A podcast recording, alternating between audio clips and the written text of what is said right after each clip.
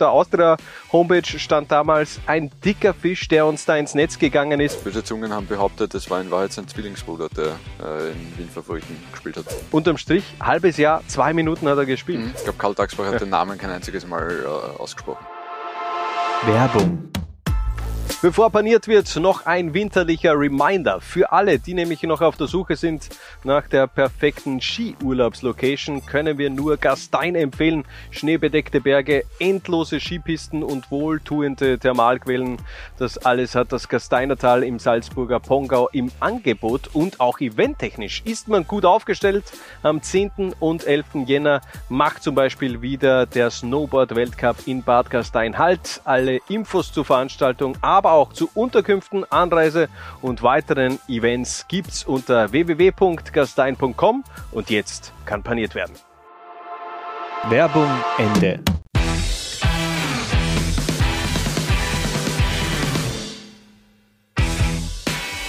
Austria Wien und Transferflops, das war in den letzten Jahrzehnten schon auch ein Perfect Match. Daher haben wir euch in unserem Format Answer Panier eine elf der größten Austria-Fehleinkäufe in diesem Jahrtausend rausgesucht und starten im Tor mit einem eigentlich damals amtierenden Meister Harald. Genau, Marc Ziegler ist im Winter 2001, 2002, ein halbes Jahr vor der Pleite vom FC Tirol gekommen zur Wiener Austria, aber es hat sich nicht wirklich ausgezahlt, die rund 700.000 Euro, die die Veilchen damals für ihn ausgegeben haben. Weil nach fünf Spielen von Anfang an in der Bundesliga ist er dann plötzlich nur mal auf der Bank gesessen und ist von Thomas Mandl verdrängt worden im Tor. In Wien wurde ich verarscht. Man hat mich aus Tirol mit großen Versprechungen geholt und der neue Trainer Didi Constantini sagte mir plötzlich, er plane nicht mehr mit mir. So Marc Ziegler in äh, Jahren danach in einem Interview über seine Zeit in Wien. Also es hat einfach nicht wirklich gepasst, diese Konstellation Marc Ziegler und Austria Wien. Vor dem Deutschen schicken wir ein 3-4-3 aufs Feld und starten in der Verteidigung mit Fernando Santos, an den können sich wohl wirklich nur die wenigsten noch erinnern. Also ich, ich glaube, ich kann mich an so ziemlich wirklich jeden äh, aus der Spieler der letzten 30 Jahre erinnern und den habe ich völlig verdrängt. ja, aber er ist eigentlich damals wirklich äh, hoch angepriesen worden auch. Also auf der Austria Homepage stand damals ein dicker Fisch, der uns da ins Netz gegangen ist, beziehungsweise Günter Kronsteiner hat auch von Fernando Santos äh, gesagt, er passt voll in unsere Philosophie, die Mannschaft kontinuierlich zu verjüngen. Ähm, unterm Strich, halbes Jahr, zwei Minuten hat er gespielt. Mhm ja, äh, bleibenden Eindruck hinterlassen. Äh, ist er damals von 1860 äh, gekommen und äh, dann zu Flamengo gewechselt. Also 1860 war damals noch eine größere Nummer, als es aktuell sind. Und äh, Flamengo ist halt schon auch ein großer Club in Brasilien. Der wird schon was können haben. Man hat es halt nie gesehen in Österreich. Beziehungsweise er hat nie wirklich die Möglichkeit dazu äh, bekommen. Weiter geht's in unserer Dreier-Abwehrkette mit einem Kultkicker, der am Verteilerkreis im Grunde aber mehr Kult als Kicker war, nämlich Heiko Westermann. Ja, der war zu dem Zeitpunkt äh, ja, tatsächlich ein Kultkicker schon. Man, man kennt ihn ja von Schalke-Zeiten, von HSV-Zeiten und dann äh, bei Betis und, und Ajax. Thorsten Finker und Franz Wolfert haben Gefallen an ihm gefunden, haben ihn verpflichtet, äh, hätte irgendwie Leaderfigur werden sollen. Ja, fällt aber dann unter die Kategorie Kategorie war eh auch da. Ja, 2017, 2018 äh, trug er das Trikot der Pfeilchen ganze 19 Mal. Fun Fact zu Heiko Westmann. Ja, es gibt viele, aber den finde ich nach wie vor gut.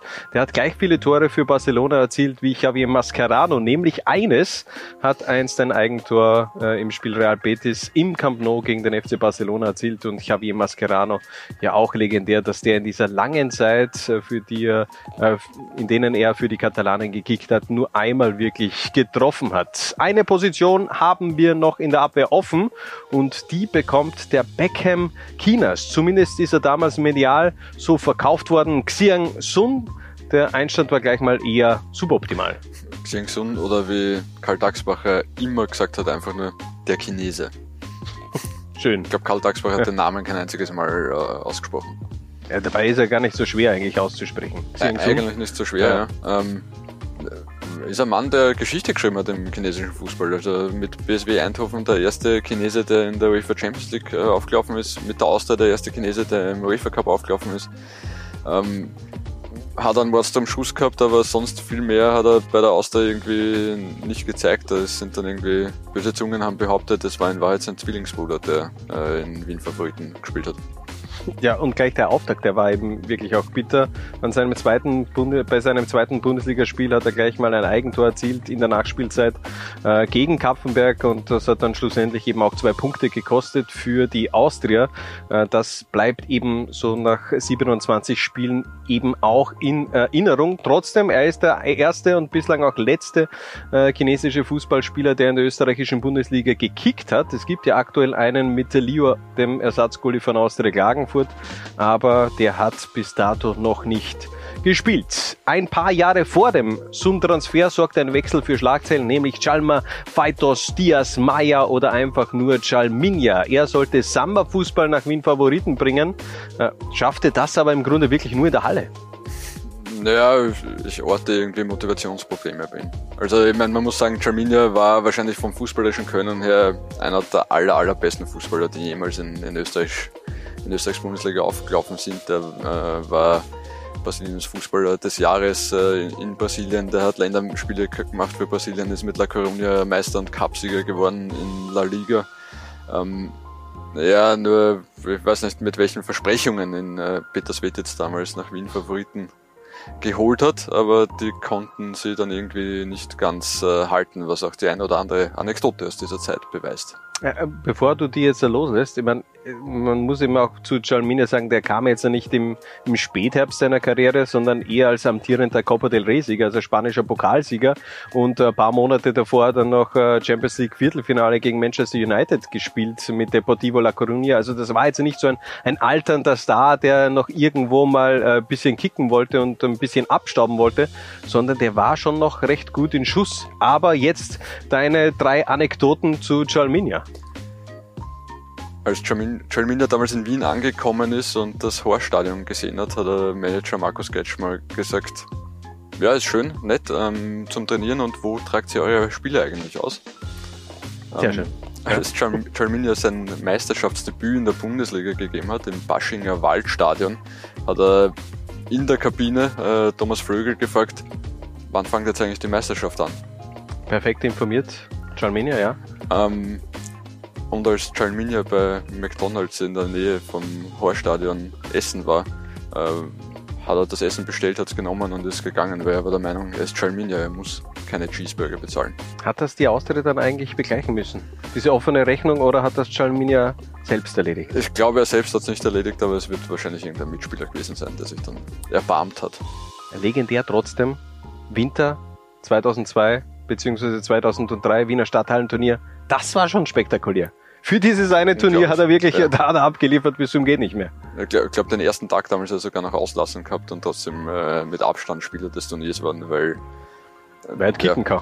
Ja, und weil Futsal halt in Brasilien ja. äh, äh, haben sie ja zu dem Zeitpunkt auch schon gespielt und äh, ja, der hat halt echt alle Spiele gespielt in der Halle. Das ist Wahnsinn. Also da hat es wirklich Standing Ovations, aber wirklich von, von allen äh, Zuschauern auf der Tribüne gegeben, weil das einfach so unfassbar spektakulär war. Eben, aber im Freien nicht so überzeugend. Äh, Chalminia, zumindest hat er ein paar Mal, ähm, hat man den Brasilianer auf die Füße schauen können. Anders sah die Situation bei Aljoscha Asanovic aus. Was war da eigentlich los? Der kam 2000 zu Wiener Austria, hat kein einziges Mal gespielt. Genau, ist von äh, Panathinaikos gekommen, den hat damals Friedel Concilia, wenn mich nicht alles täuscht, zur Austria geholt. Äh, der hat sich aber in einem Länderspiel vor dem Wechsel gegen Frankreich, damals für Kroatien, verletzt und äh, ist eigentlich schwer verletzt zur Austria gekommen. Und äh, diverse Ärzte haben das begutachtet und haben gesagt, äh, ja, frühestens im März kann der wieder kicken und daraufhin ist dann relativ bald einmal der Vertrag wieder aufgelöst worden, ohne dass der je Training oder Spiel für die Austria gemacht hat aber auch damals richtig gehypt worden. Dieser Transfer kann mich noch gut erinnern an Aljoscha Sanovic bei der Weltmeisterschaft 1998, wo er mit Kroatien äh, an der Seite von Davos Schuka und Co. ja auch wirklich äh, extrem gut abgeliefert hat. Äh, sind damals Dritter geworden. 3 zu 0 im Viertelfinale gegen, gegen Deutschland. Also da kann ich mich noch sehr gut erinnern. Noch ein weiterer Kroate ist in Wien gefloppt, nämlich Ognjen Vukojevic. Mhm. Äh, auch von dem erhoffte man sich 2015 schon etwas mehr. Genau, der ist von äh, Dynamo Kiew damals zur Austria gekommen. Äh, hat äh, auch Thorsten Fink und Franz Wolfert haben ihn damals geholt. Die Erwartung war so, dass er im, im zentralen Mittelfeld der Routinier ist, der, der das Spiel stabilisiert, aber ja, ist nie wirklich angekommen. Der, der Zahn der Zeit hat dann schon ein bisschen an ihm genagt und diese, diese Rolle, die ihm zugedacht war, hat er nie ausfüllen können. Obwohl, weiß nicht, was hat der, der unzählige Länderspiele, für, ähm, 54 Länderspiele für Kroatien gemacht. Ja, und kroatischer und ukrainischer Meister, also der hat schon äh, einiges auch in seiner Vita stehen gehabt, aber wie gesagt, ähm, hat dann eben nicht mehr wirklich äh, an dieses äh, Leistungsmaximum ist er nicht mehr rangekommen. Ähm, wir komplettieren unser Mittelfeld mit einem Namen, kann man eigentlich gar nicht mit Flop verbinden, aber am Verteilerkreis hat er einfach nicht funktioniert. Patrick Jeschek, ansonsten wirklich in allen österreichischen Vereinen und auch in Tschechien hat er abgeliefert, aber ähm, Jeschek und Wien, das sollte nicht passen. Es ist äh, 2000 vom FC Tirol zu, aus der Wien gekommen und äh, ich weiß nicht warum, aber es hat ihn einfach nicht gefreut, für die Austria zu spielen. Die Frage ist natürlich, warum wechselt man dorthin, aber ähm, der der Tiefpunkt war dann äh, sein letztes Spiel im Oktober 2000 just gegen den FC Tirol. Da ist ihm äh, dann ein schwerer Fehler unterlaufen am Anfang der Partie und ab dem Zeitpunkt waren nur mehr Jeschek Rausrufe zu hören und Heinz Hochhauser hat ihn in der 19. Spielminute ausgewechselt. Ja. Und ab dem Zeitpunkt hat er nie wieder für die Austria gespielt.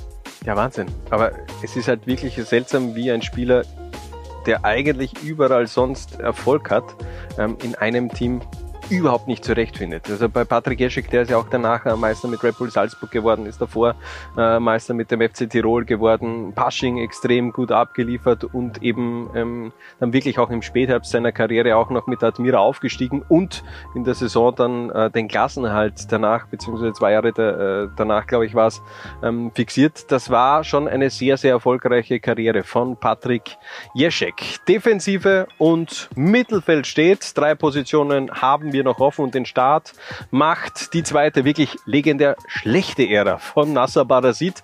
Man bekam 2013 damals etwas mehr, äh, als man erwartet hat, vor allem körperlich. Das stimmt, ja.